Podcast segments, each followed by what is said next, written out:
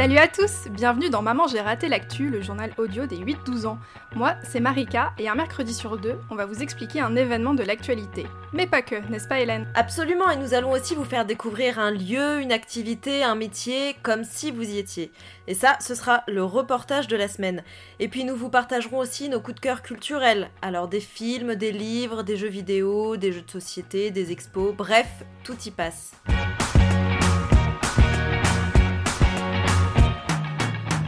Bonjour à tous Avant de laisser la parole à Hélène et à son super reportage de la semaine, j'avais une petite actualité à vous partager. Vas-y, on t'écoute.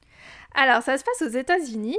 Le Pentagone, c'est le nom que l'on donne au ministère de la Défense, hein, donc qui veut tout simplement défendre les Américains, leur territoire, euh, donc aux États-Unis. Et le Pentagone a déclassifié trois vidéos lundi. Oula, déclassifié?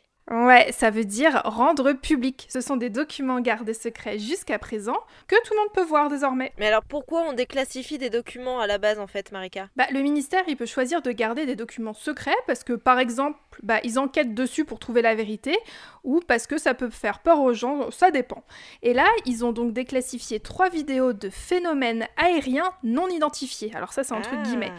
En fait, sur ces trois vidéos filmées entre 2004 et 2015, on peut voir des objets volants non identifiés. Alors ça veut dire qu'on sait pas ce que c'est. Exactement, ce ne sont pas des avions, ce ne sont pas des drones.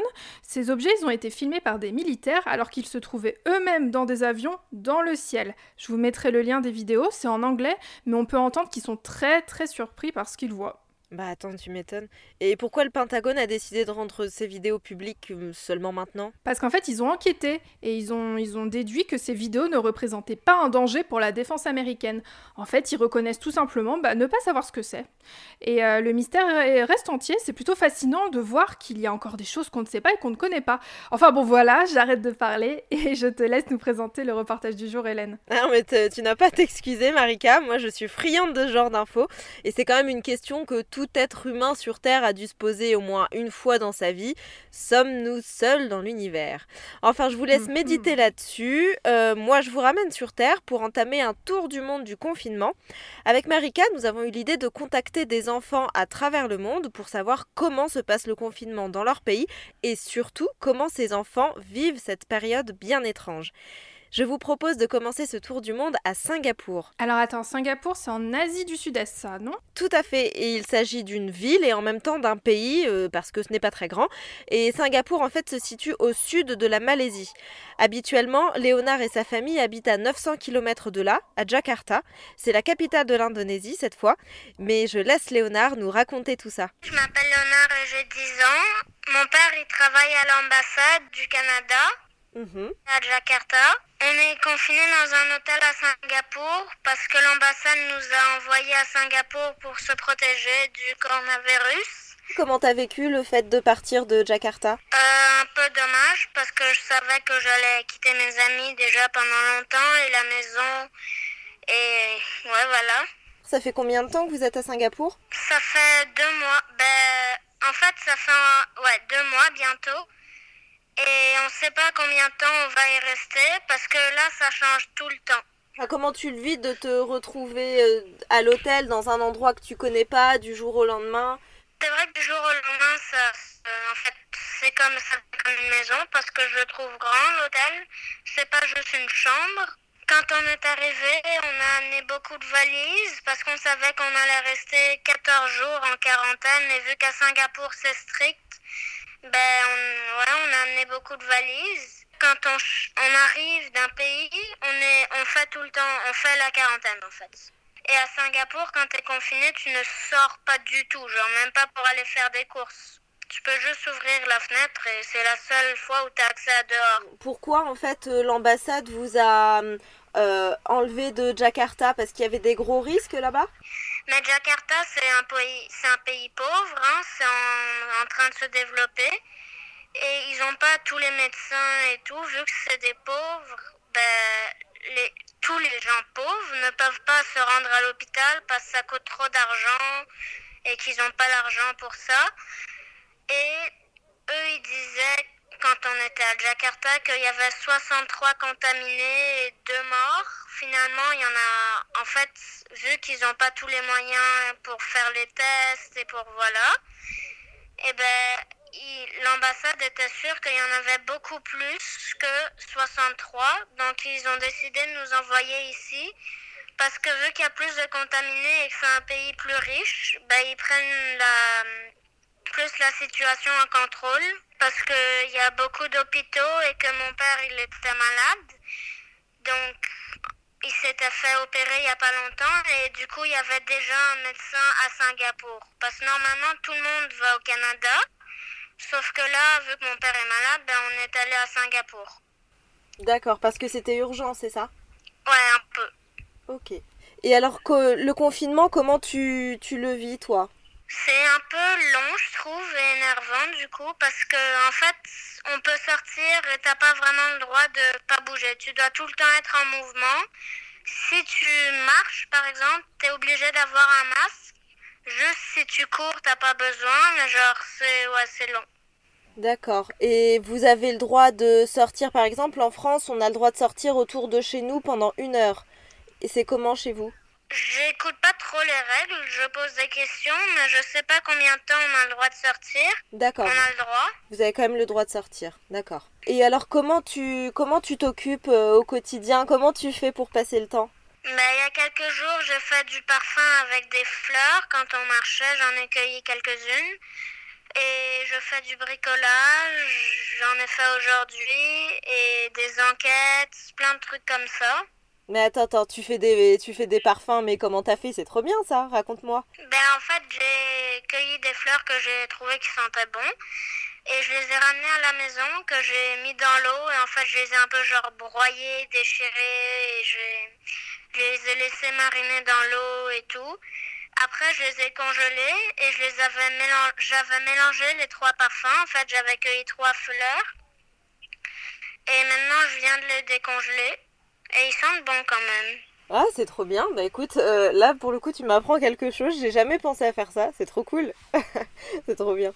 Et comment ça se passe pour l'école? Parce que par exemple, les enfants en France trouvent qu'ils ont beaucoup, beaucoup plus de devoirs que quand ils vont à l'école. Donc pour toi, ça donne quoi? Ça, c'est vrai. On a beaucoup moins d'écoles. Par contre, c'est vrai que les devoirs, on en a plus. Est-ce que tu trouves ça plus dur aussi? Comment ça se passe? Ben, en fait, on fait Genre, au début, on faisait juste du français et des maths, mais là, on fait de la science. En fait, depuis vraiment pas longtemps, on fait de la science, de l'histoire et les autres matières. Est-ce que c'est dur de, de, suivre tous ces cours à distance? Enfin, est-ce que tu arrives à aussi bien comprendre euh, que quand tu es en classe? Ben, c'est plus dur parce que des fois, ça bug et ça marche pas et voilà. Qu'est-ce qui te manque le plus en fait euh, par rapport à ta vie habituelle? La maison, l'école, les amis, les profs et la cour de récré par exemple parce que en fait ici on peut pas vraiment faire on peut pas par exemple jouer à, on peut jouer à tag et des choses comme ça à loup mais c'est voilà je préfère jouer à l'école parce qu'il y a tous les amis et tout. Ouais. toi tu es fils unique. Non non j'ai un frère et une sœur mais je suis l'aîné D'accord, très bien. Et avec tes frères et sœurs, euh, ça, ça se passe bien? Vous vous disputez pas trop? Le confinement se passe bien pour vous?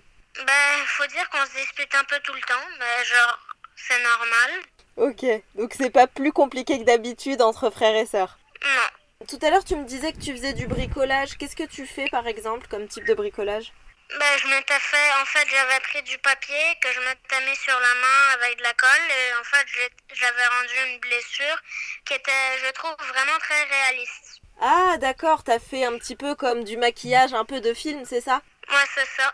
Et mon frère s'est fait une main de squelette et ma soeur s'est fait une main de zombie et ouais, voilà. Super. Bon, bah écoute, je te remercie beaucoup, Léonard. Ok, parfait. Merci, Merci beaucoup. Au revoir. Au revoir, à bientôt. Alors Léonard, permets-moi de te dire que tu t'exprimes très bien, ça nous a beaucoup impressionné d'ailleurs. Absolument, et on a appris beaucoup de choses avec Léonard.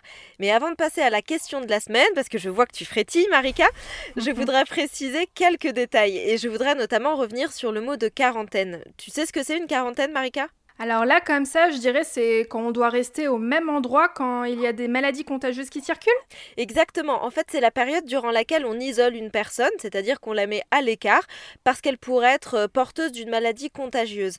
La durée de la quarantaine varie en fonction de la maladie, du pays et des décisions des médecins. Mais en général, une quarantaine dure 14 jours. Et euh, moi, par exemple, à l'âge de 15 ans, j'ai eu la varicelle. Et comme c'est très contagieux, je n'ai pas eu le droit d'aller au lycée pendant deux semaines. Alors bah j'ai un peu la même histoire, enfin j'ai eu la varicelle bébé, mais quand j'étais en terminale, donc j'avais 17 ans, j'ai attrapé la grippe A au mois de septembre. Généralement, attraper une grippe au mois de septembre, tu sais que c'est pas normal, juste avant la rentrée.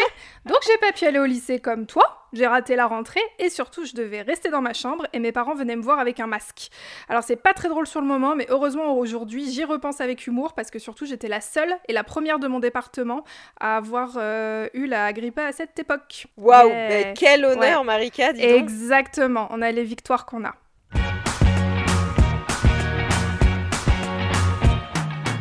Chaque semaine, un jeune auditeur comme toi nous pose une question. Notre mission, trouver quelqu'un pour y répondre. Voici la question de la semaine. Bonjour, j'aime beaucoup votre émission. Je m'appelle Alexandre, j'ai 9 ans, je suis en CM1 et j'ai une question. Combien y a-t-il de dinosaures qui ont existé? Alors bonjour Alexandre, merci beaucoup pour ton gentil mot et ta question. Pour te répondre, j'ai contacté Florent Goussard qui va se présenter. Alors bonjour, je m'appelle Florent Goussard, je suis paléontologue au Muséum national d'histoire naturelle de Paris. Euh, il trouve que je suis spécialiste des dinosaures. Le musée où travaille notre spécialiste du jour se trouve plus précisément dans le 5e arrondissement de Paris, si toi ou d'autres auditeurs ont envie d'aller le visiter après le confinement. Bon, c'est pas tout de suite, euh, d'après ce que j'ai compris, hein, dans les prochains mois. Alors je te mettrai bien sûr le lien en description et je laisse Florent Goussard répondre à la question du jour. C'est une très bonne question qui n'est pas si simple que ça. Euh, aujourd'hui, il faut savoir qu'il y a un peu, plus de 1000 espèces différentes qui ont été décrites par les paléontologues, mais euh, ce chiffre pose problème pour deux raisons principales. La première de ces raisons, c'est que parmi ces plus de 1000 espèces, tous les paléontologues ne sont pas d'accord en fait sur certaines d'entre elles. Ce qu'il faut savoir, c'est qu'il arrive parfois que certains fossiles sont décrits comme des espèces différentes par certains chercheurs, mais le même temps, d'autres paléontologues considèrent que les différents dinosaures qui appartiennent à des espèces différentes correspondent en fait à des individus différents d'une même espèce. Donc par exemple, un mâle et une femelle qui peuvent être un petit peu différents d'un point de vue de leur, euh, leur, forme, ou alors, par exemple, qui correspondent à un individu jeune et un individu vieux. Donc, de la même façon, ils vont être un petit peu différents dans leur forme, et c'est ce qui fait que ça complique un petit peu le message. On peut avoir que ce sont deux espèces différentes, alors que pas forcément. Ce qui fait que parmi ce, petit millier d'espèces qu'on connaît aujourd'hui, on considère qu'il y en a à peu près 700 qui sont communément admises, on va dire, par l'ensemble des paléontologues. Le second problème, euh, qui est peut-être plus important encore que le premier, c'est que euh, quel que soit finalement le chiffre qu'on retient, ce qu'il y a sûr, c'est que ce chiffre-là ne représente en réalité qu'une toute petite partie du nombre total de dinosaures qui ont vraiment existé. En fait, on estime à peu près que nombre total d'espèces euh, a dû tourner aux alentours de 2000, voire jusqu'à 2500 espèces au total. Donc comment est-ce qu'on explique que nous finalement on en connaît si peu aujourd'hui? Bah, C'est très simple. Euh, déjà certainement parce qu'il en reste encore beaucoup euh, qui attendent toujours d'être découverts. On, on, a à peu près 15 à 30 nouvelles espèces de dinosaures par an qui sont découvertes. Et puis surtout, et c'est la raison principale finalement, c'est que parmi ces 2000 à 2500 espèces qui auraient potentiellement existé euh, à l'époque des dinosaures, bah, il y en a tout simplement beaucoup qui ne sont pas forcément fossilisées, et donc on ne bah, forcément jamais ces espèces-là. Donc tout ça fait qu'aujourd'hui, savoir avec précision combien de dinosaures on peut exister, c'est finalement une question qui n'est pas si simple que ça. Mais voilà, si on devait retenir un chiffre, on peut dire qu'on va se situer aux alentours de à peu près 700 espèces. Voilà, je suis très contente d'avoir pu discuter avec Florent Goussard, car vous savez, avec le podcast, Hélène et moi, on apprend aussi beaucoup de choses. Et oh 700 espèces de dinosaures, ça fait déjà beaucoup de noms à retenir. Alors le T-Rex, le Vélociraptor, le Triceratops... Bon, alors, chers auditeurs, je crois qu'on va passer à la suite. Elle est partie pour tous nous les faire, là.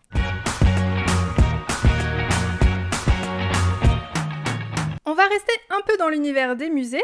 Avec le confinement, beaucoup de musées à travers le monde proposent des visites virtuelles. Alors toi Hélène, quel est le musée que tu rêves de visiter? Ah, sans hésiter, le musée du Caire.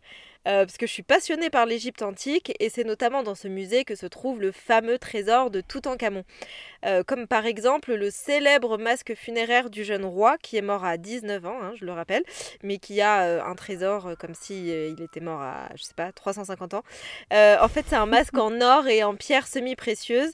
Je le vois dans les livres depuis que je suis toute petite et un jour, ben, un jour j'espère bien le voir en vrai. On ira ensemble, Marika? Alors ok, mais si t'as le temps aussi, j'aimerais bien qu'on fasse une petite escale au MoMA. C'est le musée d'art contemporain à New York et ça, c'est le musée que je rêve de visiter. Ah. Alors oui, je sais, les enfants, ça aime pas trop les musées en général, mais promis, ce que je vais proposer à nos auditeurs devrait leur plaire un peu plus.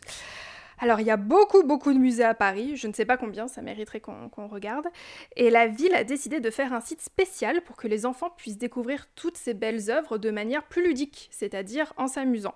Le site il s'appelle Paris Musée Junior, je mettrai bien évidemment le lien en description.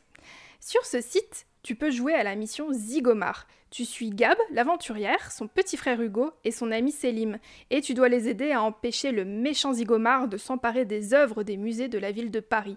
Et pour Mhm. cela, tu vas devoir résoudre des énigmes. En faisant tout cela, tu pourras découvrir différentes œuvres de l'ensemble des musées de la ville de Paris. Les dessins sont bien faits, franchement, c'est hyper chouette. Ah bah tu vois, même moi ça me donne envie. Bah tiens, Hélène, t'as l'air bien motivée pour apprendre des choses, donc tu peux aussi aller dans la partie muséosphère. Et dans cette partie, tu peux visiter 12 musées de Paris, du sol au plafond, littéralement, grâce à une vue à 360. Tu peux aussi voir les catacombes de Paris, donc c'est un cimetière sous terre, mais aussi le petit palais avec des œuvres modernes. Il y en a pour tous les goûts. Et sur chaque musée, on t'explique tout sur les œuvres ou sur ce que le musée abrite, de manière à ce que tu comprennes, parce que c'est pas toujours simple de vraiment comprendre tel ou tel musée. Eh bien, merci beaucoup Marika pour euh, ce conseil et en attendant de pouvoir aller visiter tous ces musées en vrai, tout ce dont nous avons parlé dans cet épisode sera présent dans la description. Pour suivre tout ce qui se passe chez Maman J'ai raté l'actu, rendez-vous sur nos réseaux sociaux, Facebook et Instagram, et suivez-nous de près, les témoignages des enfants confinés à travers le monde arrivent. Et on est facile à trouver, promis. Nous sommes sur Twitter aussi. Pensez à nous envoyer une question. Comme le participant de cette semaine, nous y répondrons dans un prochain épisode. Si vous voulez nous aider, partagez cet épisode autour de vous et mettez-nous 5 étoiles sur la plateforme sur laquelle vous nous écoutez, bah, par exemple Apple Podcast. 5 étoiles, hein. Et continuez à nous envoyer vos chroniques et votre journal de bord du confinement en audio ou en vidéo. On est fans, on les partagera. Prochain épisode le 13 mai. 13 mai. Bye bye. Wouh, bye bye